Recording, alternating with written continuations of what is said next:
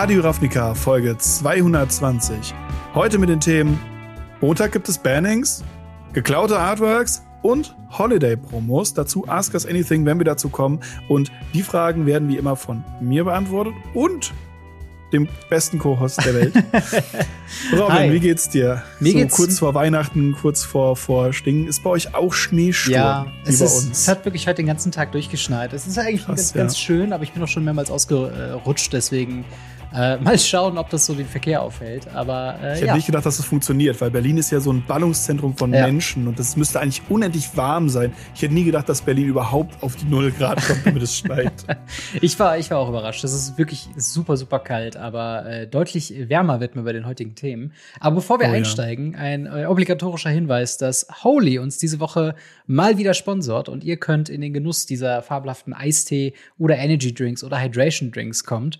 Wenn ihr auf yes. weareholy.com slash Radio Ravnica äh, vorbeischaut, euch da ein Angebot anschaut und eben mit Ravnica 10 10% spart und mit Ravnica 5 5 Euro spart. Und das Beste ist, ihr unterstützt Radio Ravnica dabei indirekt äh, mit jedem Verkauf über unseren Bestellcode mit ähm, den, den Sparcodes, wo ihr Geld spart, geht ein yes. Anteil an uns. Und äh, wir können uns davon halt eben Technik holen, wir können unsere laufenden Kosten für den Podcast bezahlen und so weiter und so fort. Dementsprechend äh, schaut da gerne mal rein. übrigens auch für äh, so Angebote, die sie aktuell haben, so ja. Winterangebote und ähnliches. Das heißt, äh, selbst wenn da dann irgendwie was um 30 Prozent reduziert ist, könnt ihr dann noch mal 10 Prozent sparen und uns die äh, auch 10 Prozent davon abgeben. Was äh, super, super cool ist. Äh, und auch deshalb auch äh, vielen Dank an Holy, dass wir das überhaupt ja. machen dürfen.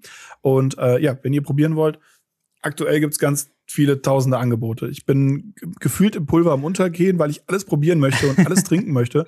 Und ähm, ja, die ja. Leute, die mich am Eternal Weekend gesehen haben, wurde ich auch darauf angesprochen und gesagt, boah, du trinkst das Zeug ja wirklich. Und ich so, ja, natürlich trinke ich das wirklich. Ja, das war auch mein treuer Begleiter tatsächlich, auch mit diesen äh, kleinen Probiertütchen äh, ähm, oh, ja. äh, bei, bei dem Pauper-Event am Wochenende bei Spirit oh, ja. of Pauper in Berlin. Ähm, ja. Hat mich sehr gut durch den Tag getragen, muss ich sagen. Äh, aber bevor wir äh, ja, Lass uns mal einsteigen in die Themen. Und ja, zwar ja, ja. Ähm, Bannings wurden überraschenderweise angekündigt. Und zwar im Weekly MTG hat sich Black Rasmussen, äh, Andrew Brown und Dan Muser aus dem Competitive Play Design Team eingeladen und allgemein ein bisschen über Bannings and Magic the Gathering geredet, was die Motivation dahinter ist, was die Zielsetzung ist. Und ähm, kannst du dich daran erinnern, dass wir jemals Mitglieder vom Competitive Play Design Team irgendwo gesehen haben? Ist das das erste Mal? Ich glaube, das ist das erste Mal, ja. Also ich kann mich nicht dran erinnern. Ähm, es gab mal bei einem Announcement von, wer sind die Competitive-Spieler von, von Magic, gab es mal irgendwas. Aber ansonsten kann ich mich da ehrlich gesagt nicht, nicht dran erinnern. Dementsprechend, äh, ja. ja. krass. Es ist, es krass. ist wirklich, es ist wirklich krass. Ähm, vor allen Dingen halt, weil wir das Casual Play Design Team haben wir sehr häufig gesehen. Ich glaube auch, man versucht die Leute so ein bisschen zu schützen, weil das mm. Thema Bannings und welche Karten gebannt werden, das könnte schon, das wissen wir alle, das kann sehr emotional aufgeheizt sein. Ähm, das sind die krassen Leute. Das sind die Leute, die halt, wo es darum geht, ob sie Hunderte und Tausende Euro verdienen oder nicht in euren Turnieren. Genau, und ähm, im Endeffekt haben sie äh, nicht wirklich schon angekündigt, was gebannt wird, aber sie haben schon gesagt, in welchen hm. Formaten hm. und in gewisser Weise, welche Art von Bannings es geben wird. Und zwar haben wir eine Ankündigung bekommen, dass kommenden Montag ein Banning, beziehungsweise Bannings und Unbannings in Pioneer passieren werden.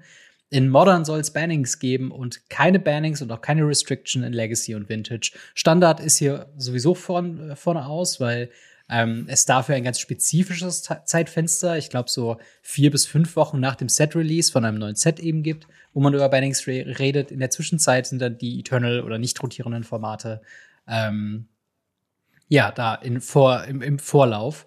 Und mm. ähm, Frage an den Legacy-Spieler in dir: Bist du enttäuscht, dass es keine Veränderung in Legacy geht? Oder sagst du, das ist ganz gut beobachtet, da braucht Legacy gerade nichts Neues? Nee, Legacy braucht gerade nichts Neues. Legacy ist immer noch in einem nicht safen Shape. Ähm, es sind immer noch Decks, die totgesagt werden, die Eternal Weekends gewinnen. Ähm, es, ist, es hat jemand mit einem All-Spells-Deck im Eternal Weekend in, äh, ich glaube, Japan äh, an die Spitze geschafft. Mhm. Und All Spells Deck ist halt ein, ein, ein Fun-Deck, das Turn 1 gewinnt oder verliert und sonst nichts tut. Und äh, ja, wenn sowas Job gehen kann, dann ist das Format eigentlich ziemlich healthy. Ja, das, äh, das klingt auf jeden Fall äh, nachvollziehbar. Also ich, ich höre auch tatsächlich deutlich weniger Problematisches von, von Legacy-Spielern als äh, Modern-Spielern. Ähm, mm. Wo ich mich tatsächlich noch diese Woche mit einem unterhalten habe, der recht kompetitiv unterwegs ist und meinte halt auch, dass Modern gerade echt nicht so viel Spaß macht. Und mm. ähm, ich weiß nicht, was, was glaubst du, müsste denn in Modern passieren? Sie haben einiges angekündigt in Modern, also äh, einiges thematisiert, was viele Leute schon länger äh, auch thematisieren, also so ein Pleasant Kenobi in seinen Videos oder andere Content Creatoren mhm. sagen, dass Creature Decks gerade unterrepräsentiert sind, dass sie ein bisschen in Schach gehalten werden von Fury, dass ähm, generell Free Spells sehr dominierend sind, dass auch sowas wie Crashing Footfalls äh, und halt diese diese Cascade Payoffs eben sehr stark eben wirken. Und ähm, was, was glaubst du, könnten sie denn realistischerweise bannen, um Modern wieder mehr accessible zu machen? Glaubst du es wirklich, dass sie an die, an die äh, Evoke Elementals rangehen? Sie werden an die Evoke Elementals rangehen. Sehr, ja? sehr sicher. Okay, krass. Ähm, der Punkt ist nämlich, dass gerade die in den verschiedensten Formaten äh, und auch gerade in Modern aktuell sehr, sehr krasse äh, Sachen einfach machen. Mhm. Ähm, wir haben zum Beispiel Solitude, die ja äh, aktuell noch sehr wenig gespielt wird, die aber auch immer mehr Play sieht in diesen Four-Color oder Five-Color ähm, Bring, the, Bring to Light ähm, Beatstocks-Listen. Weil Bring to Light kann man halt für fünf Mana fünf Farben spielen, um dann fünf Mana-Spells zu spielen. Bedeutet, mit Up the Beanstalks zieht man einfach zwei Karten. Hm. Und äh, so, so ein Quatsch, ich sag's einfach so, wie es ist, so ein Quatsch würde dann das Format übernehmen, wenn man hingeht und sagt, hey, wir nehmen jetzt einfach Fury und Subtlety raus ähm, oder äh, wir nehmen jetzt äh, ganz schlimm Crashing Footfalls und, und Fury und Grief raus oder sowas, hm. ähm, dann, dann wäre zwar das Format sehr stark in, in Bedrängnis auf einmal, aber es würde direkt von solchen Beanstalks Gedönslisten überrannt, weil dagegen haben die Kreaturendecks halt auch wenig. Ja. Ja, absolut. Und es ist halt wirklich spannend. Also, ein gewisser Teil von mir möchte sagen, dass sie an die Evoke Elementals nicht rangehen werden, weil sie halt das Markenzeichen sind von eben Modern Horizons. Das könnte potenziell was sein, mhm. was man in Modern Horizons 3 reprinten kann. Was einem halt diese, diese, also du kommst ja nicht dran vorbei, wenn du aktuell Modern spielst, die Evoke Elementals irgendwo zu kaufen oder ja. zu haben. Und das verkauft halt irgendwie Sets. Ebenso glaube ich nicht, dass sie an die Herr der Ringe-Karten rangehen. Dafür ist das Set noch irgendwie zu frisch. Ähm, ja, Baumaster und Ring werden auch bleiben, glaube ich. Ja, ich, ich habe kurz überlegt, ob sie vielleicht tatsächlich den Weg gehen, diese ähm, Not Dead After All äh, Effekte zu bannen und vielleicht auch äh, Up the Beanstalk. Einfach nur, weil es halt Commons bzw. Uncommons sind. Da ist halt die Fallhöhe nicht so hoch. Auf der anderen Seite sind diese Karten ja auch nur symptomatisch für das Hauptproblem des Formats, oder? Also es hat ja jetzt nicht genau. wirklich, es liegt nicht wirklich an Not Dead After All, dass Raktor Scam ein Ding ist. Nee, dazu ist halt das, das Spannende, dass äh, die Philosophie, wie gebannt wird, mhm. ähm, sie reden selten über, über die, die Enabler. Mhm. Es sind meistens eher Keykarten, die genommen werden, zumindest in, in Modern. Ähm, was zum Beispiel ja auch schon bei äh, in anderen Formaten dafür gesorgt hat, dass sehr gute Karten äh, wie ähm, Underworld Breach oder so mhm. einfach schon rausgegangen sind, weil es waren Keykarten. Ja. Und man redet ja seit seit Ewigkeiten darüber, dass man zum Beispiel im Legacy ähm, irgendwie nicht nur One-Drops bannen soll, sondern einfach Days bannen soll, mhm. weil Days diese ganzen Tempo-Decks enabled, die immer Probleme machen. Und es wird halt nicht das drumherum gemacht, sondern es wird immer die Main-Karte genommen. Ja. Und deshalb glaube ich tatsächlich, dass da Fury und oder Grief, also Fury auf jeden Fall, Grief ein bisschen, ähm, wie gesagt, Bowmaster und mhm. Ring werden einfach bleiben, weil die sind auch zu neu, da macht sie nicht so viel. Und wenn sie ein bisschen was an Timo Rhinos runterdrehen wollen, dann vielleicht irgendwie den den äh, den Chardless Agent oder sowas. Mhm. Ich meine, sie hatten ja auch eine lange Zeit lang den äh, den Bloodbraid Elf gebannt. Ja. Könnte man auch überlegen.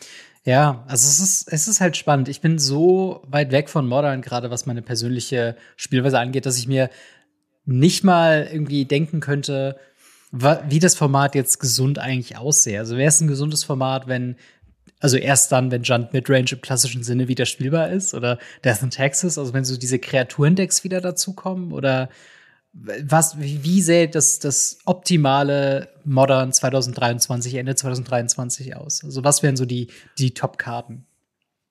Ich glaube, es sollte eben sich äh, anders drehen, als es aktuell tut. Wenn wir äh, auf die Meta zum Beispiel schauen, gerade bei Modern, mhm. haben wir Chalice of the Void mit 50 Prozent in allen Decks. Ja. Äh, Fury in 50% allen Decks, Engineered Explosive in 50% allen Decks, äh, Lightning Bolt, Orkish Bowmaster. Und wenn wir dann bei Top-Kreaturen schauen, haben wir natürlich Fury, Orkish Bowmaster, Sheoldred, Ragavan. Alles, alle vier Karten vertreten in einem einzigen Deck. Und wenn man dann weiterschaut, sieht man halt, dass da nicht eine einzige weiße Kreatur bei ist, dass ja. alle Elemental drin sind, außer äh, das Weiße, weil es halt wirklich unterrepräsentiert ist. Äh, Fun Fact: Bonecrusher Giant ist immer noch seit Eldraine in dem Set drin. ähm, aber das finde ich halt das Interessante. Wenn man jetzt hier hingeht und ihm sagt, hey, Rot-Schwarz ist aktuell dadurch so dominierend mit dem, was es tut, wir müssen das rausnehmen, dann bleibt eigentlich nur Fury. Und sie sind selten hingegangen und haben irgendwie drumherum gebannt. Sie haben es einmal gemacht, äh, als sie versucht haben, Dredge ähm, unplayable zu machen und Hogak nicht bannen wollten. Mhm. Und seitdem glaube ich nie wieder. Ja, es wird auf jeden Fall spannend. Also ich, ich bin mal wirklich gespannt, wer modern ein Format, wenn sie jetzt wirklich all die problematischen Karten, über die wir gerade gesprochen haben, wirklich konstant wegbannen würden. Wirst du dir dann Modern noch angucken? Also ich gucke mir ja Modern generell an. Ich war ja auch im Eternal Weekend kurz davor, Modern zu spielen, wenn ich nicht gearbeitet hätte müssen. Aber ich da wirklich Bock drauf hat, weil mein Deck ziemlich gut gegen dagegen ist. Ich muss halt sagen, wenn ich das sehe und wenn ich halt weiß, was im Modern aktuell abgeht, ich, ich glaube, es ist einfach sehr schwierig, äh, weiterzugehen. Hm. Gerade für, für Modern-Spieler. Es gibt ja immer noch diese Modern-Spieler, die sagen, öh, damals Tamogolf, äh, und, und äh, Liliana of the Vale und so krasse Karten. So ist es halt nicht mehr. Das Modern ja. hat sich verändert. Es ist nicht mehr das Modern, was es mal war. Und äh, wenn ihr dieses Modern wieder haben wollt, geht Pioneer spielen. Quasi, ja. Und das bringt uns eigentlich auch schon zum nächsten Format, wo es äh, Bewegung ja. kommen wird. Und zwar Bannings und Unbannings in Pioneer. Ähm, ich bin gespannt. Also, ich muss ja sagen, meine Einschätzung vom letzten Mal, wo wir einen kleinen äh, Check-in hatten mit den äh, Bannings, hat sich tatsächlich nicht viel verändert. Ähm, wenn ich so meine private Watchlist äh, mal kurz aufrufen würde, wäre auf jeden Fall das Discover Deck drauf. Ähm, mm. Einfach nur, weil es jetzt neu ist und wir noch nicht wissen, wie sich halt ähm, ja gibt. Neu ist immer schlecht. Ja, und also man muss sagen, die Spielweise ist halt anfang. Ich habe viel Gameplay davon gesehen. Mm. Ich habe es leider immer noch nicht selbst gespielt. Ich bin muss noch mal Hausaufgaben machen, was das angeht. Aber ähm, ich würde behaupten, wenn es dagegen gute Hate Pieces gibt, wenn man sich dagegen wappnen kann, ohne dass Decks bis an die Zähne dagegen aufbewahrt werden muss, also ne, dass man jetzt nicht so eine äh, ein Meter Deck und alle anderen müssen das besiegen können äh, Szenario hat, sondern wenn man so mit Instant Speed Removal, wenn man Artefakt Hate Pieces im Sideboard hat und die wirklich effektiv dagegen helfen, dann ist das nicht wirklich schlimmer als ein Greasefang. Und ich würde Greasefang als nervig bezeichnen, wenn man dagegen spielt, aber jetzt auch nicht der Untergang von Pioneer. Und mhm. Ich bin wirklich gespannt, was diese Bannings denn sein werden. Also ich glaube, immer noch relativ weit oben auf meiner, auf meiner, ich würde mir wünschen, dass diese Karte gebannt wird, ist nach wie vor Karten. ähm, auch wenn ich eben gesehen habe, dass halt Mono Green wirklich abgestürzt ist ins äh, ja, ins, ins kaum noch relevante, zumindest was halt so die, die Meta oder die Tierlisten angeht auf ähm, hier auf Pioneer, playingpioneer.com und äh, MTG mhm. äh, Goldfish. Ähm, aber nicht wirklich, wie gesagt, aus einem, aus einem spielerischen Aspekt her, sondern ähm, halt wirklich einfach nur, weil ich halt das Design von Khan nicht besonders gut finde. Ähm, sie haben ein bisschen was das gesagt. Haben sie auch, das haben sie auch darüber gesagt. Sie haben ja auch ja. darüber geredet, dass gerade das Sideboard-Play einfach sehr, sehr schwierig dabei ist. Genau. Und sie haben halt auch gesagt, ähm, dadurch, dass halt das äh, Competitive Play, äh, Play Design Team im Fokus hat, dass die Formate fun sind, also Spaß machen sollen, ähm, haben sie so ein paar Sachen gesagt, die mich ein bisschen, also wo ich mir nicht ganz sicher bin, ob ich mich freuen soll oder nicht. Äh, zum Beispiel halt dieses äh, ne, Turn 3 Discover, äh, Turn 3 Kills, zu schnelle Kills, äh, nicht interaktives Magic. Ähm, und das könnte halt ein bisschen was dazu führen, dass sie vielleicht sogar überlegen, wieder so ein äh, komplett Vibe an sämtlichen Combo-Decks zu machen, wo ich nicht dafür wäre. Also sprich, ähm, das, was gegen Lotus Field gemacht wird, das, was gegen Greasefang gemacht wird, das, was gegen äh, Discover gemacht wird, das, was gegen Amelia gemacht wird. Ähm, da wäre ich tatsächlich gar nicht so für.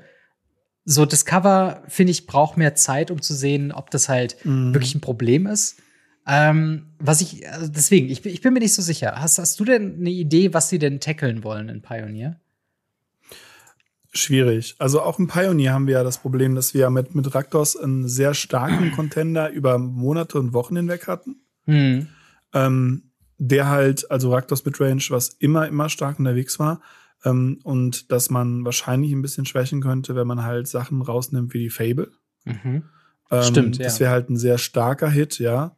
Ähm, und ich finde es halt spannend, weil wenn man danach geht, aktuell eins der besten Decks ist Arclight Phoenix. Hm. Und Arclight Phoenix ist halt aus meiner Meinung nach irgendwelchen Gründen, die ich nicht betreten kann, einmal wieder ein Deck. Ja. Und äh, ich muss sagen, wenn sie da halt hingehen und sagen, hey, ähm, Arclight Phoenix äh, wollen wir behalten, dann haben sie gar nicht mehr so viele andere Sachen, weil hm. was haben wir sonst? Wir haben Azorius Control, wir haben äh, Boros Convoke, was immer mal wieder kommt und geht, Nyktos Ram kommt und geht, Hidden Strings kommt und geht. Es ist wirklich so ein es ist eigentlich eine gute Well Wellenart, mhm. weil du immer einen Konterdeck hast. Deswegen fand ich es sehr spannend, als sie dann gesagt haben, hey, übrigens in, äh, in Pioneer werden wir auch was bannen oder entbannen. Mhm. Ähm, weil ich diesen, diesen Banning-Part aktuell gar nicht so krass sehe im, ja. im, im äh, Pioneer. Ich, ich bin auf jeden Fall gespannt. Also, ja, man, man könnte vielleicht behaupten, dass so ich spiele meine Kreaturendecks so ein bisschen gerade leiden aufgrund dieser zu schnellen Kombos, dass man da irgendwas rausnehmen möchte, aber so. Aber mhm. ich bin, ich bin wirklich gespannt, was sie in, in Pioneer vorhaben. Ähm, auch da hast du ja Mono White Human, Ors ja, of Human stimmt. und so weiter. Ja. Die, die kommen ja überall. Also Boros ja, Agro ist immer noch ein Deck. Was, was glaubst du denn auf der anderen Seite, wollen sie denn entbannen? Also ich habe gerade mal die Bannliste offen und ich schaue auf sehr viele Sach Sachen, wo ich sagen würde, ich bin mir nicht sicher, ob das eine gute Idee ist zu entbannen. Also Nexus of Fate, Smugglers Copter, äh, Expressive Iteration, Walking Ballista, Loros, Uro, das sind alles so Karten, wo ich denke, ah, eigentlich will ich nicht mehr sehen. Äh, ein Argument, was ich viel gehört habe, ist Vinota. Weil viele Leute Playstyle von äh, Discover und Greasefang zu Vinota irgendwie ähm, verglichen haben, dass es ja eigentlich auch nur ein Removal-Check ist. Glaubst du, mhm. glaubst du, sie könnte entbannt werden? Ich weiß nicht, ob ich Vinota mit Discover sehen möchte. Mhm. Ähm, weil ich glaube, diese, dieses Team selben Decks sehr dumm sein können, auch wenn die nicht so gut miteinander interagieren. Ja. Ähm, was ich sagen muss, was ich spannend finde, wir hatten das letzte Mal schon mal geredet, sowas wie Kethis, ähm, mhm. weil ich die Combo halt nicht so krass fand. Und ähm, ansonsten will ich davon nichts entbannt haben. Gar nichts. Also ja. das, das Maximal, was ich noch zulassen würde, wäre vielleicht ein Virtue of Truth, weil es tatsächlich, glaube ich, einfach mittlerweile eine zu langsame Combo ist. Aber ansonsten weiß ich nicht, ob ich da irgendwas von entbannt haben möchte. Ja. Also ich könnte vielleicht noch ein Argument machen, Walking Ballista. Äh, was eine starke Karte ist, würde auf jeden Fall Mono Green wieder ordentlich unter die Arme greifen. Ähm, hm. Auf der anderen Seite gleichzeitig, also sagen wir mal, ich glaube, was, was mein Optimum wäre ein Pioneer mit der Ankündigung, was wir gerade bekommen haben, wäre, Khan wird gebannt, Walking Ballista wird entbannt. Weil dann hast du quasi gleichzeitig was von ähm, von Mono Green rausgenommen. Und du enablest wieder andere, sag ich mal, Combo-Strategien, wie diese Heliod Walking Ballista Combo, die viele Leute sehr mochten. Mhm. Äh, Walking Ballista allgemein kann halt eine ganz gute farblose Antwort auf ein paar Kreaturen sein. Ähm, und ist, glaube ich, noch von den Karten, das war auch zu dem Zeitpunkt, als halt Inverter of Truth und so gebannt wurde, war die Walking Ballista Combo noch die, wo ich am meisten gesagt habe, so, ah, weiß ich nicht, ob die das auch erwischt. Und sie haben es dann vielleicht in einen mhm. über, über ja, in einem, einem zu vorauseilenden äh, Euphorie irgendwie dann auch gebannt. Aber ja, es, es, bleibt dann halt nach wie vor die Frage, ob das Format dann wirklich besser dran ist als jetzt. Ähm, ja, ich, ich, ich bin wirklich gespannt, was sie da machen. Also äh, ein bisschen muss ich auch sagen, hoffe ich, dass sie jetzt, weil sie haben auch zum Beispiel die Kritik ange, äh, angeführt, dass sie mit der letzten BNR-Announcement, dass es so wenig Inhalt gibt. Und sie haben aufgeklärt, woran mm. das lag, denn Blake Rasmussen hat gesagt, hey, auf dem Kalender steht, wir machen nochmal eine BNR-Announcement. Die BNR-Leute oder beziehungsweise das Competitive Play Design Team hat gesagt, wir haben aber nichts anzukündigen. Und dann wurde halt diese, ähm, diese, diese Ankündigung gemacht, ohne Inhalt zu liefern. Und dafür haben sie sich entschuldigt und sagen, dass es in Zukunft mehr davon geben wird. Das heißt, hoffentlich werden wir nächste Woche über Bannings reden, mit einer ordentlichen Begründung dahinter, die wir hoffentlich nachvollziehen können. Aber ja, ähm, ja ich weiß nicht, gibt's gibt's sonst noch Formate, wo du dir über Bannings gebannt mach, äh, irgendwie äh, Gedanken machst? Also Thema Vintage, Thema Pauper, Thema Commander. Äh, Commander äh, weniger. Commander hat sich mittlerweile, dadurch, dass es so riesig ist, ist es mittlerweile da sehr, sehr offen. Ich muss sagen, was ich aktuell so ein bisschen mit einem Auge beobachte, ist tatsächlich Pauper. Mhm. Ähm, weil traditionell ist Pauper ja sehr blaulastig immer schon gewesen. Mhm. Aber auch gerade übernimmt Pauper das Blau wieder so, so viele Sachen. Es sind so viele coole Karten mit beigekommen, wo ich halt teilweise sage so, mm, brauchen wir das noch? Brauchen wir, oh, sorry to say, brauchen wir aktuell Snuff Out mhm. in dem Format zum Beispiel? Ja. Ähm, oder für mich immer noch so ein Liebling, weil ich immer noch sage, äh, die Karte ist auch für, für, für Pauper viel zu stark. Brauchen wir Squadron Hawk? In, hm. in einem Format Squadron Hawk und Brainstorm, dass das legal ist, in einem Format zu spielen, was mit diesem Power-Level ist, ja. ist, ist, Wahnsinn. Und das sind halt so Sachen, wo ich sage, hm, könnte man vielleicht mal überschauen, äh, ähnlich wie Lauren Revealed, das ist ja gefühlt in jedem Deck drin. Mhm. Also es ist ja auch Wahnsinn. Ähm, ich finde es gut, dass Burn immer noch eins der Top-Decks ist, aber weil es halt Burn, es hat halt ewig nichts bekommen und es rasiert halt trotzdem immer noch was weg. Ja. Aber ansonsten, ja, ich bin, ja, Pauper vielleicht so ein bisschen, hätte man vielleicht noch am Schirn haben können. Vintage äh, läuft, so wie ich das mitbekommen habe am Eternal Weekend. Und die restlichen Formate sind ja so irrelevant, sowas wie Historic Brawl oder ja, Brawl. Da sind wir halt nicht so drin. Da, glaube ich, nicht drüber. Stimmt. Nee, da brauchst du auch, glaube ich, nicht so viel drüber reden. ich, ganz kurz noch zum Pauper. Ich finde es sehr spannend, weil ich komme ja gerade von der, von der Spirit of Pauper ähm, mhm. Event in Berlin. Und was ich da unfassbar viel gesehen habe, ist halt Artefakt-Synergie-Geschichten. Also auch ja. wenn man sich die Top 8 auf MTG Goldfish anguckt. Äh, Burn hat halt Kuldrotha äh, Rebirth mit dem Synthesizer drin. Ähm, Demir Control, äh, Core Gates, Mono Blue ist jetzt mal ausgeklammert, genauso wie Demir Fairies, aber haben wir Azorius Affinity, wir haben Grixis Affinity, wir haben Boros Synthesizer, wir haben äh, Mono Red Synthesizer, äh, Jeskai Affinity, äh, ne, also ich hab, war echt überrascht, wie viele ähm, Artefakte halt einfach so mittlerweile rumliegen und gerade dieser Synthesizer, mm. der ist halt so ein geniales äh, Sacrifice ähm, Outlet, weil ne, er kommt für einen Mana rein, zieht dir in Anführungszeichen eine Karte, äh, indem er das exiled, dann sacrifice die mit Kuldrotha Rebirth, bekommst drei Goblins und nochmal eine Karte geexiled. Also vielleicht ist diese, diese Card Advantage, die der Synthesizer unter anderem irgendwie anbietet, äh, vielleicht ein bisschen too much, aber ich muss ehrlicherweise mm. sagen, dafür spiele ich das Format so wenig, um das zu machen. Und soweit ich das sehe, zumindest von den Meta-Anteilen, ist es nicht irgendwie einseitig, dass man sagen würde, hier übernimmt gerade einer 30 plus Prozent oder so, von daher, vielleicht ist Pauper auch cool, aber vielleicht, äh, Pauper ist ja sowieso immer ein bisschen außen vor. Pauper ist auf, Deswegen, ja, aber Pauper ähm, ist auf jeden Fall cool. So, so ist es nicht. Ich finde es halt immer schwierig, wenn du halt siehst, dass äh, eine Karte, eine blaue Karte einen höheren Prozentsatz wie Brainstorm hat. Hm. Ähm, und da haben wir halt mit, ähm, Lauren Revealed halt für mich so eine, eine Karte, die ich etwas genauer betrachten würde, meiner Meinung nach. Ja, Definitiv, definitiv. Aber wie seht ihr das mit den Bannings? Habt ihr ein Format äh, oder eine Karte, die ihr gerne in einem Format gebannt haben möchtet? Äh, wie seht ihr das mit den Unbannings und äh, wie viel Informationen wünscht ihr euch von einem Competitive Playdesign Team? Schreibt es uns sehr gerne in die Kommentare oder ins Discord. Würde mich sehr freuen, davon euch zu lesen. Und ähm, wir ziehen mal weiter äh, zu einer eher unschönen News der ungewöhnlichen Art und Weise. Und zwar mhm. äh, Lost Caverns of Ixalan, beziehungsweise das Commander-Set von Lost Caverns of Ixalan, brachte ein Reprint von Wayfarer's Bobble, ähm, das eine gewisse Unschönheit in dem Artwork da hatte. Was, was war denn das äh, Dilemma da? Ähm, tatsächlich äh, hat sich ein Künstler gemeldet auf Twitter oder X, Entschuldigung, X, es tut mir so leid, ähm, und hat geschrieben, ey Leute, das Bild im Hintergrund, das kommt mir verdächtig bekannt vor. Das habe ich vor ein paar Jahren gemalt. Ja. Und äh, als ich das gesehen habe, ich habe den, den, den Post gesehen gehabt, der wurde bei uns in der Gruppe umgeschickt. Äh, Gerade letztes Wochenende oder vorletzte Wochenende war ich am Eternal Weekend. Und äh, da habe ich ein bisschen gelacht, so ein bisschen geschmunzelt und hatte ja tatsächlich auch KünstlerInnen um mich herum. Mhm.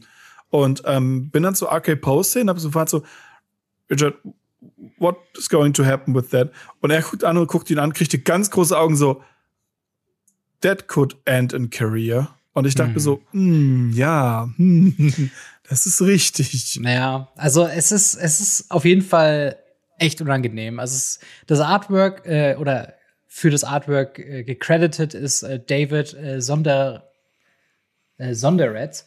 Ähm, der hat die Wayfarers Bubble äh, gezeichnet und im Hintergrund befindet sich ein Artwork von äh, Lorenzo Lafranzoni. Ich hoffe, ich habe das richtig ausgesprochen. Mhm. Ähm, der auf Twitter sich dann eben zu Wort meldete und meinte, hey, ähm, hier im Hintergrund sieht man äh, auf der rechten Seite im Original-Artwork eine Treppe, die so hoch geht. Äh, links geht da so ein Weg runter. Und wenn man sie side by side sieht, wie hier in seinem, seinem Twitter-Post, dann sieht man einfach, so dass es halt geflippt ist und einfach quasi obendrauf ist dann die äh, Person, die die namensgebende Bobble eben in der Hand hält, ähm, dann zu sehen. Und äh, ja, David Sonderet hat sich dann dazu geäußert, ähm, einmal in einem offiziellen Statement, äh, wo es halt eben hieß, von wegen, ähm, im Großen und Ganzen hat er seinen Prozess ein bisschen erklärt und soweit ich das von anderen Artists auch gehört habe, ist es auch nicht allzu weit hergeholt, dass man sich natürlich mhm. Referenzmittel holt. Also meistens sind das halt in seinem Fall Landschaftsbilder, andere Art Pieces, die man dann so als eine Beta-Version sozusagen äh, auf den Ebenen zu, zurechtschiebt, dann halt das äh, am Ende quasi aufräumt und dann ein eigenes Werk draus macht. Und dieser letzte Schritt hat er anscheinend blöderweise vergessen und hat einfach das Original-Artwork in seinem Artwork drin gelassen. Blöderweise. Ähm, und auch Wizards of the Coast hat sich dazu geäußert. Äh, in einem Statement sagen sie, äh, relativ kurzes Statement, dass natürlich geklautes Artwork äh, nicht Teil der Artist Guideline ist und auch nicht äh, die Werte von Wizards of the Coast ähm, quasi äh, widerspiegelt, und dass halt auch ja. die weitere Zusammenarbeit mit äh, David Sondered ähm, bis aufs Weitere erstmal suspended wird. Ähm, darüber hinaus, neben diesen öffentlichen Statements, gab es halt noch äh, Austausch mit Lorenzo ähm, auf, einer, auf einer privaten Ebene, der das auch sagt, im Endeffekt, äh, ja, ist unschön. Äh, er wollte nur darauf aufmerksam machen. Er wollte jetzt keine, äh, er wollte jetzt nicht irgendwie Geld dafür haben oder irgendwelche andere Supplementierungen. Er wollte halt nur sagen, hey, das ist mein Artwork und hier würde gerade hm. äh, Kunst geklaut er hatte auch akzeptiert, dass das halt einfach eine, ein dummer Fehler war. Ähm, und hat vor allen Dingen aber auch andere Fans ähm, ein bisschen zurechtgewiesen, die angefangen haben, dann äh, den, den originalen Artist, also David in dem Fall eben zu haten. Das soll auch nicht in der Sache sein. Also er sagt hier, er wollte nur darauf aufmerksam machen, er will jetzt auch nicht Wizards of the Coast irgendwie diffamieren in öffentlicher Sinne. Er ruft auch nicht davor auf, dass man eben sagt, hey, Wizards of the Coast ist irgendwie behandelt seine Artists schlecht und die müssen jetzt klauen oder so. Ähm, also im Endeffekt ist dieses ganze Thema schon jetzt gelöst. Ähm, hm. Aber natürlich hinterlässt das so ein bisschen Fadenbeigeschmack. Also es gibt so ein paar andere yes. Beispiele. Ich weiß noch, der, der Strixhaven Crooks of Fate, ähm, wo ein Nicole hm. Bolas drauf war, der quasi ausgeschnitten wurde aus einem Fanart. Ähm, da gab es auch ähnliche Plagiatsvorwürfe. Wie ist das denn, also wie, wie, wie findest du diese ganze Story? Ist das was, wo man dem Artist wirklich, also natürlich unsauberes Arbeiten vorwirft? Oder glaubst du auch, dass es ein bisschen mit der, ja, dass es mit mehr Artworks, mehr Aufgabenlage einfach zu viel zu tun gibt, um dann, sag ich mal, alles selbst zu zeichnen? Boah, es ist schwierig. Das ist auch ein ganz gefährliches äh, äh, Pflaster, auf dem wir uns bewegen, weil, äh, also ich glaube grundsätzlich, kann jeder dieser Künstler tausendmal besser zeichnen wie ich. Und wenn er wirklich Referenzmaterial in den Hintergrund setzt oder sich ähm, auch hingeht und sagt, hey, ich äh, copy-paste jetzt zum Beispiel einen Nicole Bolas und verändere ihn so, dass das eher meinen meinen Ansprüchen besteht. Ähm, das ist doof gesagt nichts anderes, wie wenn wir hingehen und ein Greenscreen einfügen und im Hintergrund einfach irgendwas anderes reinschmeißen. Ja. Ähm, an Artwork, meiner Meinung nach. Ähm, solange es gecredited ist, und da komme ich halt aus einer, aus einer, ähm, von meinem Job her, aus einem Bereich, wo ich halt sage, ähm, ich kann mit, mit Materialien anderer Personen arbeiten, solange ich sie angebe. Und das ist ja auch passiert. Also es ist ja so, dass äh, ähm, die beiden jetzt im Scryfall als, äh, als KünstlerInnen angegeben werden. Und ähm, das ist halt etwas, wo ich sage, sowas muss dann halt von vornherein da sein. Es muss mhm. mit dem mhm. Künstler abgesprochen sein. Das heißt, hey, ich benutze dein Bild als Referenzmaterial. Ist das okay? Ja, ist okay. Ähm, sollte ich damit äh, großartig irgendwas machen äh, oder sonst was, kriegst du äh, irgendwie eine, eine Quote dafür. Und dann war es das. Das sollte eigentlich geregelt sein. Äh, ist es in Kunst nicht, in, in ähm, Online-Kunst und sobald es irgendwie in Digital Artwork geht, haben wir das. Das nennt sich Lizenzen.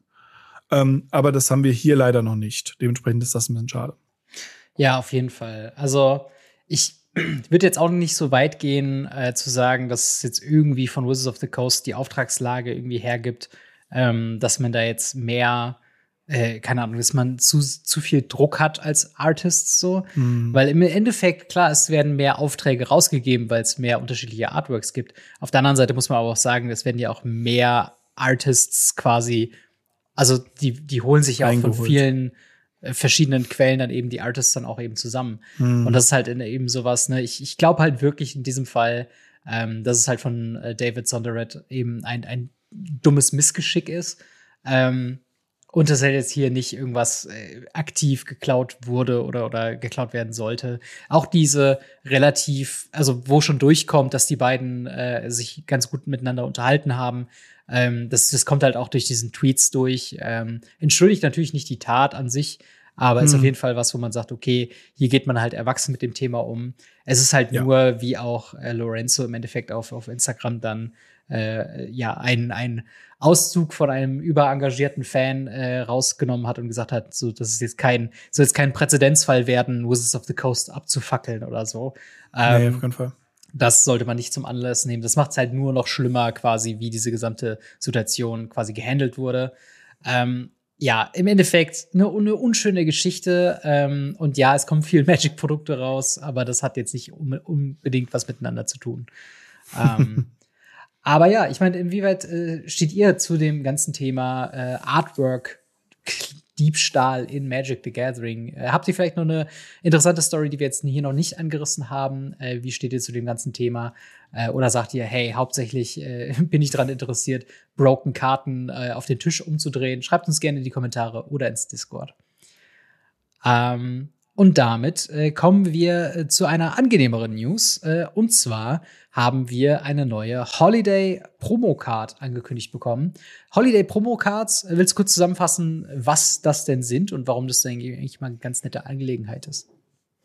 Ähm, Holiday Promo Karten sind Karten mit einem silbernen Rand, die von Wizard of the Coast gegen Jahresende äh, an WPN-Stores, an äh, Freunde, Familie, MitarbeiterInnen und so weiter und so fort einfach rausgegeben wird. Äh, wir haben auch schon mal eine bekommen, tatsächlich. Mhm. Ja. Ähm, und das ist einfach so ein, so ein kleines, hey, we appreciaten, dass wir dieses Jahr zusammengearbeitet haben. Und das ist halt immer, es ist schon was Cooles, es, es macht schon ein bisschen, ein bisschen happy, sowas zu ziehen, sowas zu bekommen. Äh, sind nicht legal in irgendwelchen Formaten, also sind, glaube ich, nicht mal im Commander legal, weil es Silberborder und so weiter. Hm. Ähm, und sollen wirklich nur so ein kleines Dankeschön sein. Sind meistens irgendwie äh, weihnachtsgethemed. Also es gibt zum Beispiel äh, Gifts Given von Gifts Angiven der Karte oder in unserem Fall äh, Last Minute Shopping oder ähnliches. Es sind halt immer so, so Anekdoten, die da so ein bisschen in die Weihnachtszeit reingehen. Einfach nur als Geschenk. Ja. Das machen sie schon seit Ewigkeit. Genau. Und dadurch, dass sie halt nur so limitiert da sind, sind es auch immer ganz beliebte Sammlerstücke. Äh, ich würde mhm. auch sagen, dass halt unsere Last-Minute-Shopping wohl einer der wertvolleren Karten ist, die ich besitze. Also, ja. ähm, weil es so das einzige ist, was so einigermaßen limitiert ist. Ähm, und wie gesagt, auch die Effekte, die sind halt full-on silverbordered, beziehungsweise äh, Eichhorn, äh, Eichel Eichelkarte, wie auch immer man es sagen mm. möchte. Ähm, und so auch äh, Seasonal Sequels, eine, äh, ja, drei Mana plus X, also ein generisches X und drei äh, blaue Mana-Symbole für eine Instant, ähm, die besagt, pitch the titles of up to X holiday-themed sequels to target spell. Um, ähm, copy that spell for each title pitched. Uh, except the copy has the name, uh, has that name. Uh, you may choose a new target for each copies. Uh, simply adding a number isn't festive enough. Also hier geht es quasi ähm, von den Titeln her dazu, dass man halt ähm, ein Sequel pitcht, wie zum Beispiel, sie haben hier im Artwork, ne, es gibt Die Hard, was viele Leute an Weihnachten gucken, hier haben wir Die Hardened Scales oder äh, Lanoir, hm. äh, Lanoir 11, Lanoir 11, irgendwo, glaube ich, ich glaube, da ist irgendwo ein Wortspiel drin, aber ich check's gerade nicht. Aber zum Beispiel dieses äh, Die Harden Scales wäre dann was, du würdest irgendwas, ähm, irgendwas casten, dann das dazu spielen und halt eben so viele Titles pitchen, wie du das kopieren möchtest und dann wird das eben funktionieren. Es ist halt eine kleine lustige Geschichte. Es ist Silverboarded, ja. es ist harmlos.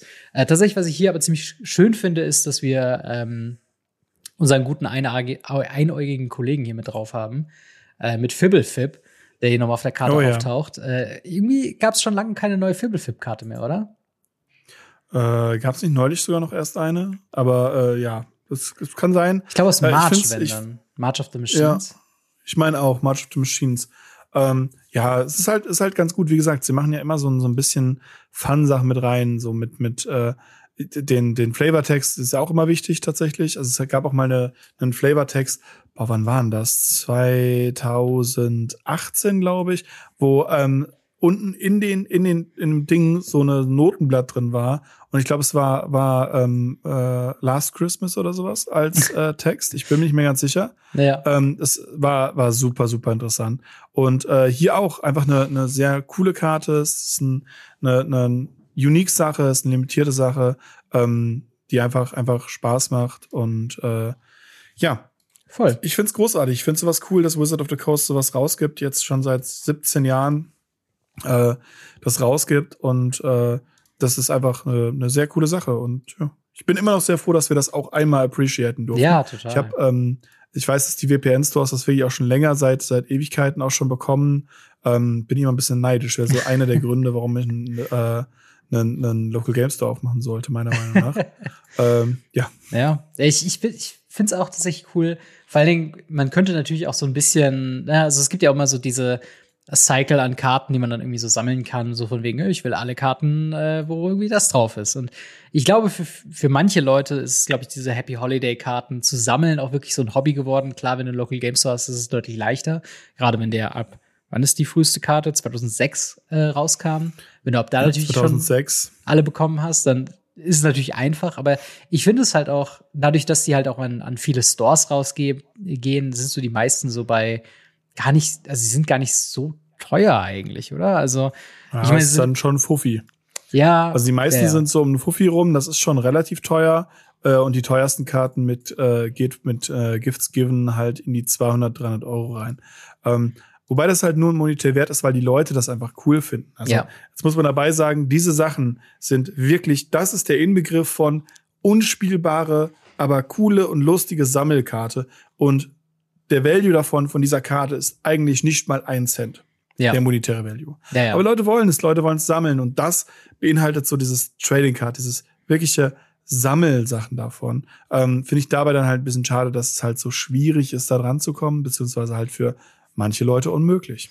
Ja, aber auf der anderen Seite verpasst man auch nicht viel. Und man könnte ja auch immer noch sagen, ja, wenn genau. man, wenn man das halt äh, wirklich haben wollen würde, dann kann man ja auch immer noch äh, sich äh, die Karten einfach proxen oder so und dann halt damit mal ein bisschen rumspielen. Ja. Äh, oder halt, ne, Silver Bordered Commander ist natürlich auch immer was.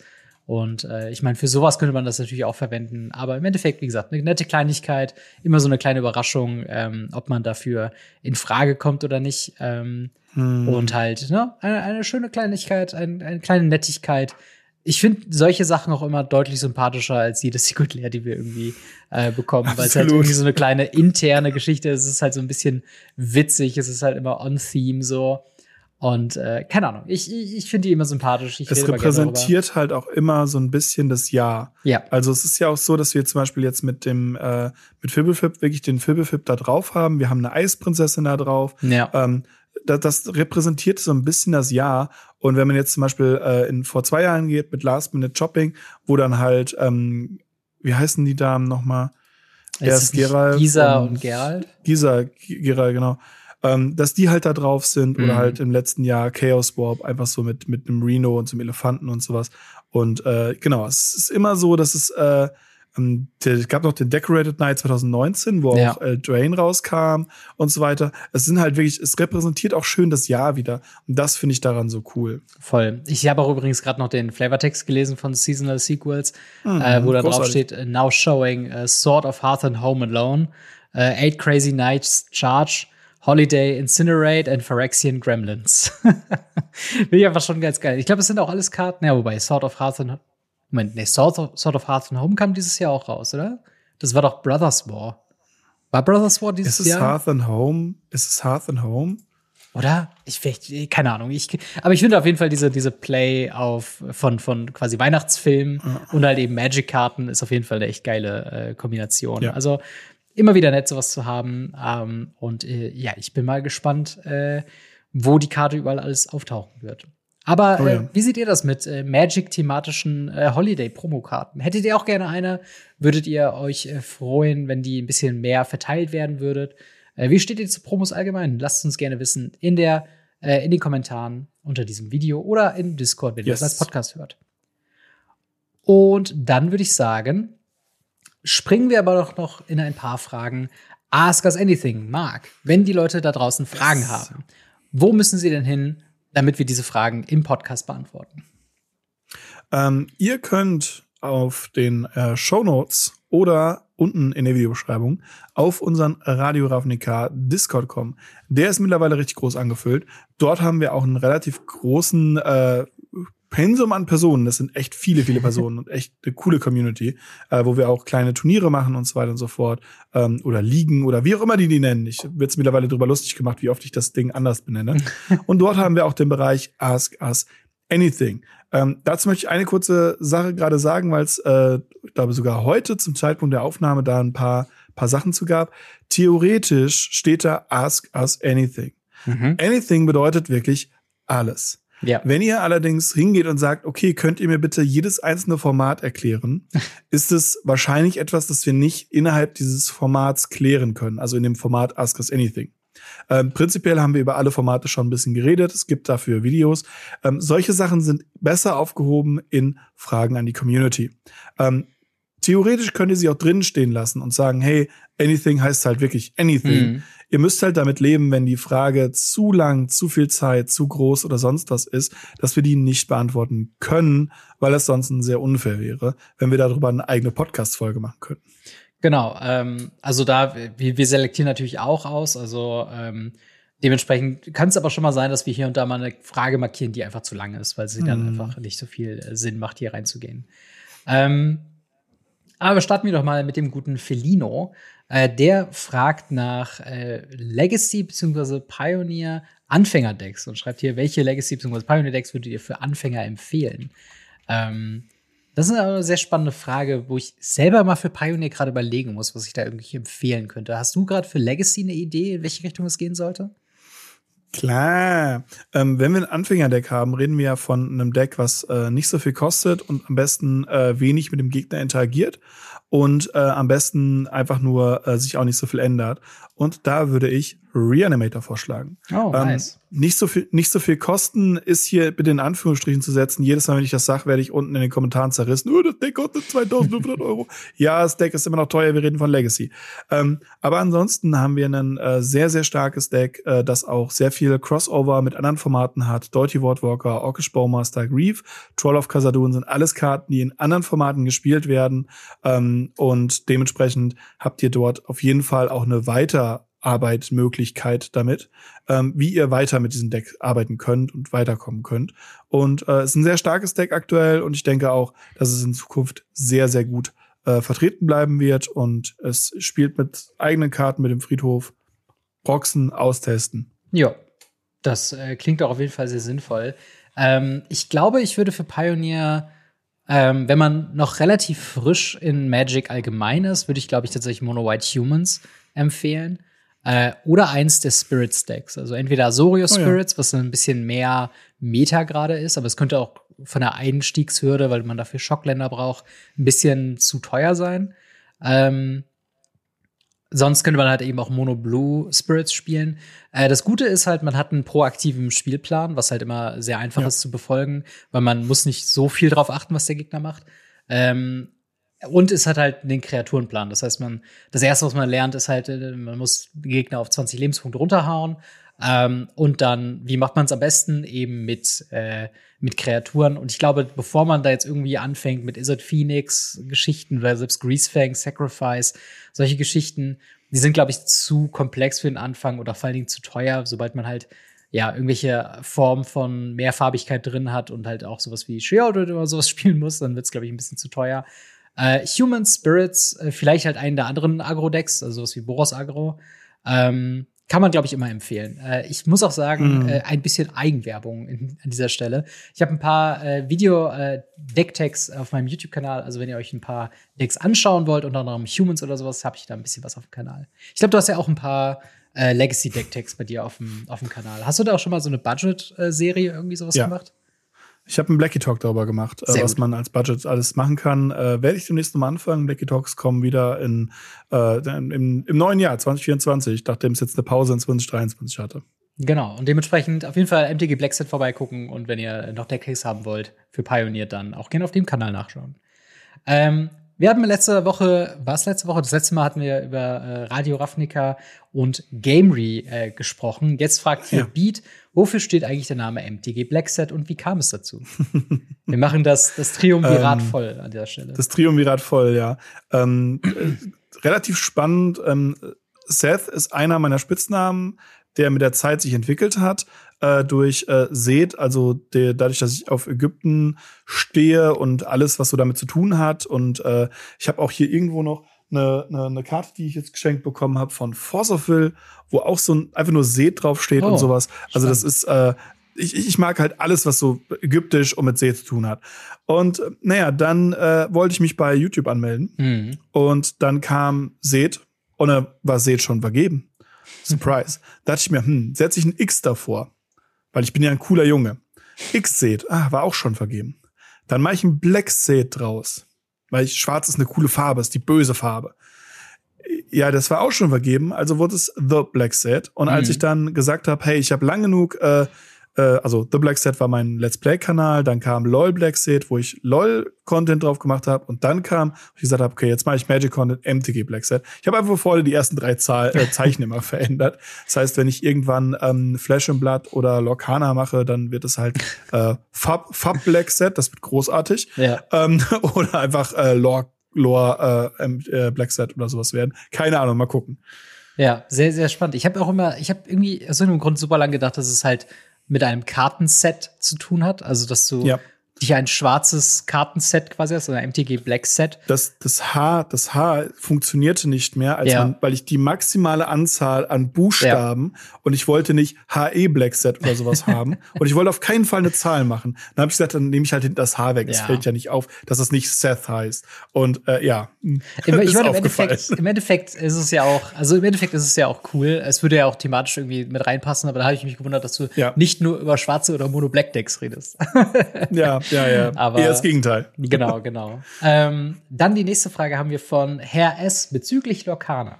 Äh, ist der Hype wirklich so groß äh, oder äh, doch nur Missmanagement von Seiten von Ravensburger und Disney, das kaum noch Produkte zu den normalen Preisen äh, bekommt und deutlich tiefer in die, greifen, in die Tasche greifen muss, wenn es überhaupt noch Booster gibt? Oder doch nur Probleme mit der Lieferkette? Grüße S.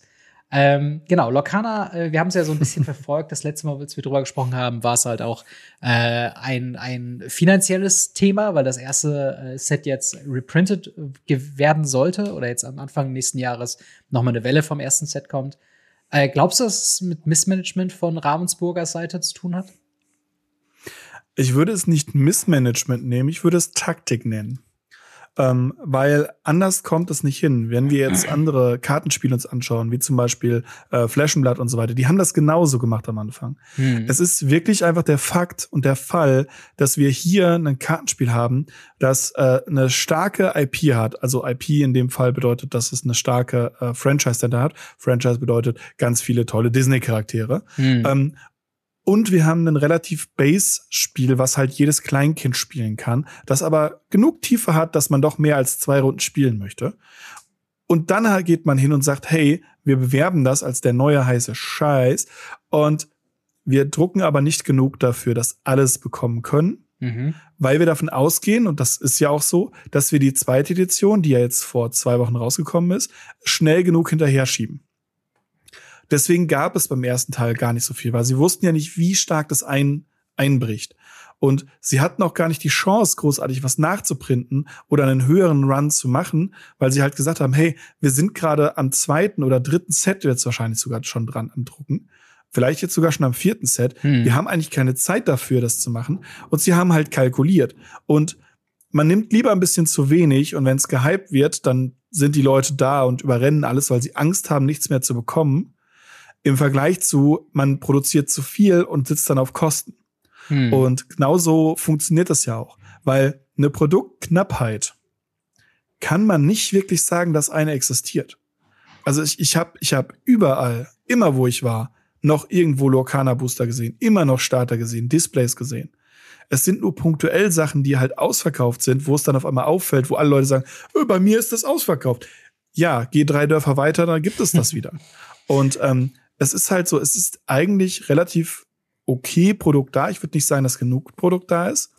Aber es ist schon, äh, man sieht schon, dass es taktisch schon klug war, nicht das meiste davon zu drucken. Auch wenn es für die SpielerInnen natürlich schöner wäre, einfach in Hulle und Fülle für drei Euro Booster zu bekommen. Ja.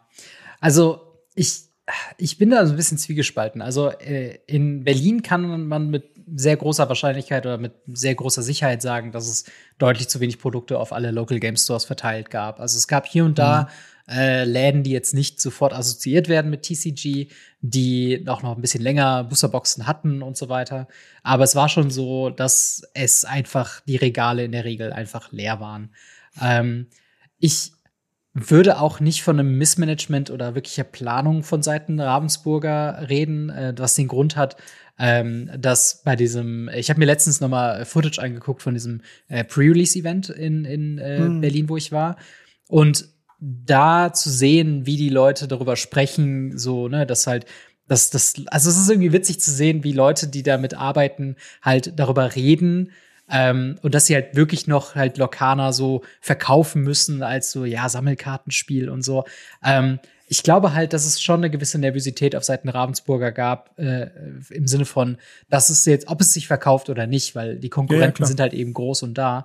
Und dass sie halt wirklich von dieser sehr positiven Anschwepp von, von neuen Fans und von neuen TCG-Leuten wirklich überfordert waren. Und dass es halt ja. in gewisser Weise ein, ein Missmanagement war, weil man, glaube ich, nicht realistischerweise, also es ist nie eine besonders gute Idee, geschäftlich auf den Hype, Hype zu setzen und zu sagen, okay, wir machen auf jeden Fall einen Hype, wir produzieren jetzt 10.000 ja. Paletten vor, weil wenn du dann nur 5.000 verkaufst, legst du dann auf 5.000 herum, aber auf der anderen Seite, wenn ja. du nur von vornherein 4000 produziert hast und auf einmal wollen aber Leute 6000 irgendwie haben, dann hast du zumindest die Sicherheit, dass du nachproduzieren kannst. Und ich glaube, ja, es war. Das ist ja das, was ich meinte. Ja, ja, genau.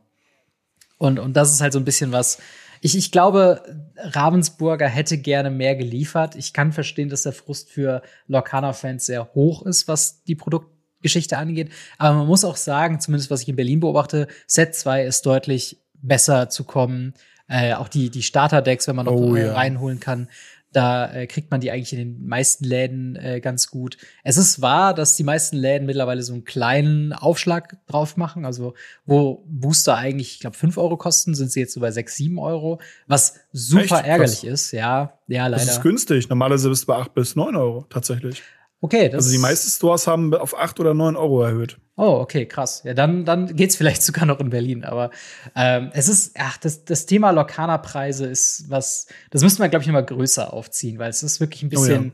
unschön, wie auch der Sekundärmarkt da zugreift und ja, was das halt einfach so, ja, es, es zeigt, glaube ich, ganz gut, dass halt opportunistische Geschichten ja einfach für TCGs nicht immer das Positivste sind. Und wir sehen es ja auch bei Magic the Gathering mit dem Wegfall des, der unverbindlichen Preisempfehlung, dass einfach Sachen ja bewusst nicht so kommuniziert werden. Und ich meine, Lorcana hat einen MSRP, den kennt nur keiner, weil niemand zu MSRP verkauft. Und das ist halt echt, mhm. äh, echt schade. Ähm, und äh, genau. Äh, wir machen mal weiter mit der nächsten Frage und zwar äh, Kuya Hoga der schreibt, welche Locals in der Bundesrepublik würdet ihr empfehlen für Magic the Gathering Artikel und Zubehör? Äh, an dieser Stelle kurzer Hinweis, unsere Empfehlungen sind keine Werbung offensichtlich. Äh, aber gibt es denn Läden, die du highlighten würdest in äh, der Bundesrepublik als äh, eine gute äh, Anlaufstelle für Magic-Artikel und Zubehör? Ähm, wenn ich jetzt äh, vor Ort Stores rechne, weil äh, viele wissen es ja noch, ich bin ja letztes Jahr also oder auch Teile dieses Jahr, aber hauptsächlich letztes Jahr, extrem viel durch Deutschland noch durchgereist und habe äh, Local Game Stores besucht. Mhm. Ähm, bis Mitte diesen Jahres habe ich das gemacht. Ähm, und habe in, in allen Regionen irgendwo coole Stores gefunden und gesehen. Ähm, dementsprechend, äh, wenn man wirklich was, was Unterschiedliches sehen möchte, ähm, kann ich auf jeden Fall den äh, Trader Store empfehlen. Mhm. Der ist extrem krass, was äh, Aufgeräumtheit angeht und äh, was Sortiment angeht. Ähm, ansonsten, ich kann den BB-Spieler, also der Trader Store ist in Reken, ähm, das ist im Nordwesten. Dann im Südosten kann ich den BB-Spieler in, äh, äh, wie heißt es nochmal da unten? Jetzt fällt der Name nicht ein von, von dem wunderschönen Rosenheim, Rosenheim, ah, okay. wunderschönen Rosenheim, ähm, weil auch der Laden richtig krass aufgezogen wurde. Das ist ein riesiger Laden. Ähm, genauso in Nürnberg der äh, Ultra Comics, der läuft sich auf, glaube ich, vier Etagen und davon sind zwei Etagen nur Sammelkarten. Mhm. Ähm, auch der ist super, super krass. Äh, Battle Bear ja. in Kaiserslautern. Nicht zu vergessen, krasser, guter Laden, sehr aufgeräumt, sehr sauber. Ich war jetzt noch nicht in dem neuen in Saarbrücken, da würde ich aber auch noch gerne hin. Aber ähm, genau, den kann ich auch empfehlen. Ähm, meiner Meinung nach in Berlin der äh, Spielfilm Musik, mhm. großartiger Laden. Ähm, Dein Local Game Store ist auch sehr zu empfehlen, gerade wenn es um das Familiäre geht, was das angeht, sehr, sehr cool. Ähm, in der Mitte Deutschlands haben wir noch äh, Keep Seven in, mhm. in Lübeck sitzen, die auch super lieb sind, super nett sind und da auch sehr, sehr viel darauf achten, dass sie da mit der Community einhergehen und dafür machen und, und, und. Wir ja. haben bestimmt noch so viele Stores vergessen, es ist so krass. Fischkrieg Siegen ist auch ganz cool. Ähm, ja. aber äh, wir haben, wir haben, glaube ich, so viele vergessen. Es gibt so viele gute Stores ja. und in jeder Region findet man eigentlich was Cooles. Wenn ihr online was sucht, sucht man ja meistens eher nach dem Billigen, deshalb gehen wir da jetzt mal nicht drauf ein. Ja, also im Endeffekt äh, könnt ihr, wenn es wirklich an lokale Geschichten geht, äh, einfach den Locator von Wizards of the Coast halt eben oh, äh, ja. aufsuchen, da Postleitzahl eingeben und da findet ihr eigentlich äh, immer ganz gut Läden. Also so habe ich zumindest, wenn ich irgendwo unterwegs bin, immer mal ganz gute Local Game Stores gefunden. Auch no. in den Philippinen oder so, wenn man mal irgendwie weiter weg ist. Der funktioniert global und ist auch sehr zu empfehlen. Ähm, dann haben wir eine Frage von Diafox. Äh, dort wird gefragt, was würdet ihr davon halten, wenn auf einmal jede einzelne Karte auf dem zweiten Markt genau 50 Cent kosten würde? Also so ein bisschen, äh, würde man sagen, der Markt ist zusammengestoßen oder ist das so eine einheitliche äh, Geschichte? Ja, je, wenn, wenn der sekundäre Markt, jede Karte kostet 50 Cent, wäre das was Gutes für Magic oder wäre es was nicht Gutes für Magic? Ich weiß nicht, ob das funktionieren würde. Ich, ja. so funktio also so funktioniert leider halt, so funktioniert halt ein sekundärer Markt leider nicht. Weil auch wenn jede Karte nur 50 Cent kosten würde, mhm. gäbe es ja die Leute, die sagen, hey, ähm, ich spiele Force of Will, die Karte Force of Will, und ich finde die Karte Force of Will extrem cool. Und ich würde davon gerne äh, zehn Stück haben für, für meine drei Decks oder zwölf Stück für meine drei Decks. Und ähm, die, die nutze ich dann in jedem Deck. Aber dadurch, dass ich davon schon zwölf Stück statt vier Stück habe, mhm. ist es ja so, dass die anderen irgendwie nichts davon haben und so. Also das, so funktioniert leider der sekundäre Markt nicht. Wenn wir jetzt mal die Realität beiseite stoßen und sagen, wir nehmen da wirklich einen Living Card Game und sagen, jede Karte ist gleich oft für jeden gleich viel verfügbar und jeder kann so viele davon haben, wie er möchte dann wären trotzdem manche Karten keine 50 Cent wert. Ja. Aber also es würde halt dafür sorgen, dass wahrscheinlich viele Formate sterben würden. Mhm. Weil ich glaube, da könnt ihr mich jetzt korrigieren, das liegt vielleicht an meiner Sichtweise. Ich glaube, dass Formate wie Modern und Pioneer überhaupt existieren, ist Grund der Reserved List. Wenn die Reserved List nicht wäre, würden Pioneer und Modern nicht existieren oder als Fanformate gelten, ähm, weil dann hätten wir das, was wir in Yu-Gi-Oh! haben. Wir haben ja praktisch in Yu-Gi-Oh! genau diesen Fall. Du kannst jede, fast jede Karte in Yu-Gi-Oh! für ein paar Cent spielen und ein paar mhm. Cent haben, wenn du lange noch wartest. Ähm, und die kriegen dann 20.000 Reprints in Kammen, nicht Foil, nicht glitzernd. Hast du in jedem zweiten Booster, dann kostet auch eine super krasse Karte nur noch 10 Cent.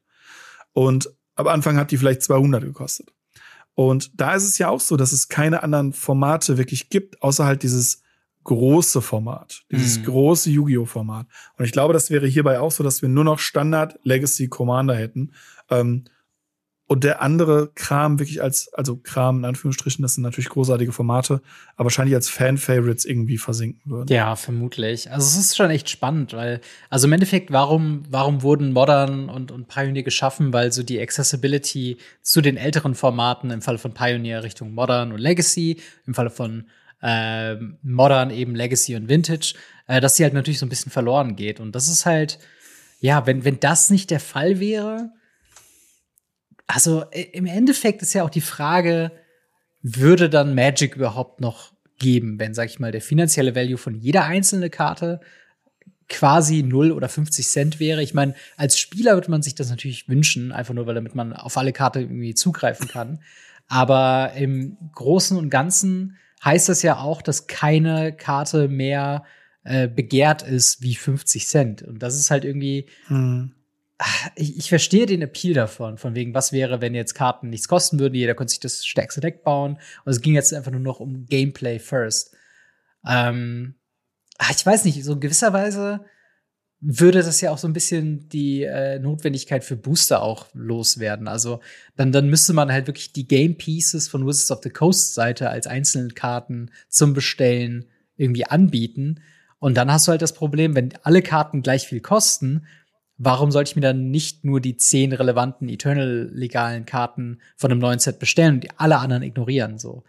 Und das ist halt, mm. es ist, es ist schwierig. Also, ich sag mal so, für, für, wenn wir annehmen würden, das würde Sachen nicht komplizieren oder kaputt machen, dann wäre es mm. ziemlich geil, weil dann wirklich jeder alles spielen könnte. Und das würde halt einiges, äh, ja, würde Zugriff zu Magic einfach erleichtern. Ähm, wenn auf der anderen Seite jedoch, äh, ja, das bedeutet, dass Magic als, als TCG gescheitert wäre und man muss auf so ein ja, Collectible Card Game, beziehungsweise alle Karten können online einfach abgerufen werden und bestellt werden, ohne dass es halt einen Sammelaspekt dazu gibt, dann ist es halt, ja, schwierig. So oder so können TCGs, glaube ich, ohne eine Notwendigkeit und, und so diesen, diese Beliebtheit in Form von finanziellen Value und sekundärer Markt nicht wirklich existieren, meiner Meinung nach. Also hm. Wofür würdest du denn dann traden mit einem Trading Card Game, wenn alle Karten gleich begehrt und gleich akzeptierbar sind? Also es ist, es ist, ist glaube ich, ein kompliziertes Thema. Ich glaube, es geht mehr auch rein, als man so auf den ersten Blick so hm, denkt. Das sieht, ja, ja, genau, ja. auf jeden Fall. Ähm, dann haben wir noch einmal eine letzte Frage vom Siren, der fragt, äh, wenn ihr jemanden yes. eure, euer Lieblingsband äh, nahebringen solltet, äh, welches Album würdet ihr zum Reinhören empfehlen? Also zum einen so ein bisschen was, was eure Lieblingsband und welches Album davon würdet ihr empfehlen? Das ist mal was ganz anderes. Hast du da gerade eine Antwort? Boah, aktuell muss ich leider sagen, bin ich bei ganz vielen Sachen äh, von, von, von Lieblingsband aktuell abgekommen, weil ich, ich, ich mag eine Menge Bands. Ähm, ich hatte lange Zeit lang auch wirklich Lieblingsbands, auch immer wieder. Ähm, und es kommt so ein bisschen in phasenweise an. Wenn du halt den, den Blackie von vor zehn Jahren fragst oder den vor fünf Jahren, sind das halt tatsächlich unterschiedliche Antworten.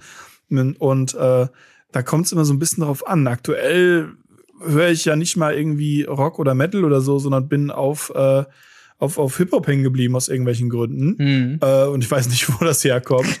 und äh, ja, dementsprechend äh, schwierig tatsächlich, wirklich schwierig. Ja, also ich glaube, also mir geht's ähnlich. Ich äh, höre auch sehr viel diversere Musik als äh, irgendwie in meiner Jugend oder zu den, keine Ahnung, Ende der, der 10er Jahre oder Anfang der 20er Jahre. Ähm, hm. Und äh, dementsprechend, aber eine Sache ist tatsächlich, eine Band ist seit jeher immer noch meine Lieblingsband geblieben und das ist die Ärzte. Und das Album, was ich davon hm. empfehlen würde, ist tatsächlich Planet Punk.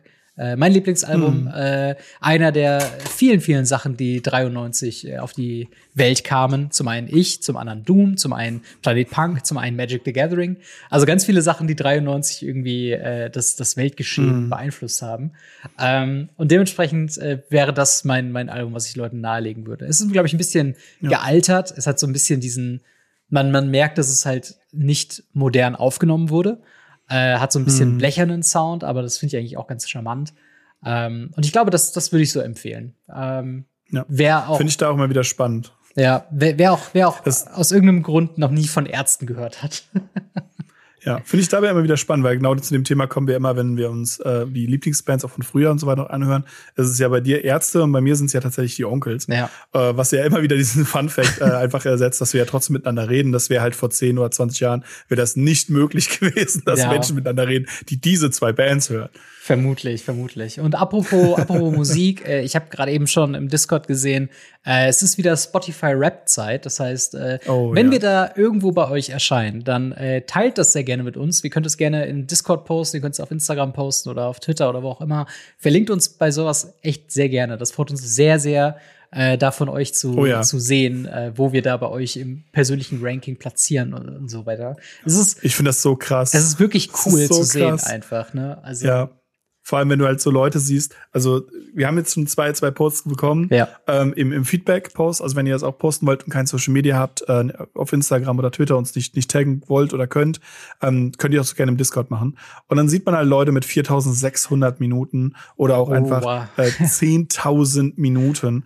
Und wenn man sich das mal, mal, mal vor, vor Augen hält, ja, nehmen wir jetzt mal wirklich diese, diese 10.000. Das sind 166 Stunden. Ja im Jahr. Ähm, wenn man das durch 24 teilt, heißt das sieben Tage des Jahres komplett damit beschäftigt, uns zuzuhören, ja. ohne irgendwas anderes nebenbei zu machen. Das ist Wahnsinn. Deswegen das ist so vielen, krass. vielen, vielen, vielen Dank an alle Leute, die uns auch dieses Jahr so stark unterstützen und da reinhören und machen und tun. Das ist so geil.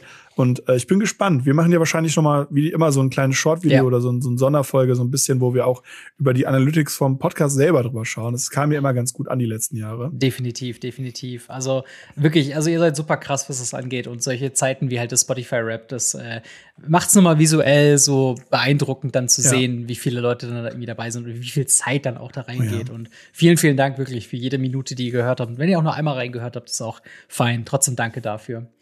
Ähm, aber das bringt uns auch schon ans Ende von Folge 220 von Radio Ravnica. Wenn ihr mehr Fragen an uns habt, die wir an dieser Stelle beantworten sollen, dann stellt sie uns gerne ins Discord. Äh, Link dazu in der Videobeschreibung, genauso wie äh, zu unserem YouTube-Kanal, beziehungsweise wo der äh, Podcast denn läuft oder auch der Link zu deinem YouTube-Kanal. Ähm, kommt da gerne vorbei, gibt uns ein Abo, liked gerne äh, die Videos und gibt uns fünf Sterne das auf Spotify. Kostet nix. Es kostet, kostet nichts. nichts. Es ist, äh, unterstützt uns wunderbar und hilft uns zu wachsen. Wir sind auch auf Social Media unterwegs. Äh, Instagram und Twitter sind da unsere Adressen und die sind auch verlinkt unten in der Videobeschreibung. Und wenn ihr Bock habt auf Energy Drinks oder äh, Eistee-Sorten der leckeren Art, dann äh, geht doch vorbei bei Holy, bei weareholy.com slash Radio Ravnica und spart ein bisschen was mit Ravnica 10 für 10% Rabatt und Ravnica 5 für 5 Euro Rabatt auf euren Ersteinkauf. Und das Beste ist, ihr unterstützt uns damit indirekt. Wenn ihr uns dabei aber noch äh, direkter unterstützen wollt äh, und sagt vielleicht Energy Drinks sind gar nichts was für euch, dann schaut vorbei bei patreon.com slash gamery und dort äh, bekommt ihr den Podcast äh, zugelost, äh, sobald der fertig ist, äh, sobald ich den fertig geschnitten habe, in voller Länge und als Video. Und besonders danken möchte ich da dem äh, Biker X, Buster Madison, Kobi Power, Cybertop, EasyReader24, General Götterspeise, Jan W., Siren, Sascha H., Sim, Sim, Warum stolper ich immer über diesen Namen? Simonim und Steffen H. Vielen, vielen Dank für euren monatlichen Support. Vielen Dank an alle unsere Patreons, die uns da monatlich yes. unterstützen. Und natürlich auch vielen Dank an dich, Marc, für eine weitere Woche Radio Ravnica. Immer wieder gerne. Und dann hören wir bzw. sehen uns äh, in der nächsten Woche wieder mit Magic Bannings wahrscheinlich und was auch immer in der Magic-Welt so abgeht. Haut rein, bis dann. Ciao. Ciao, ciao.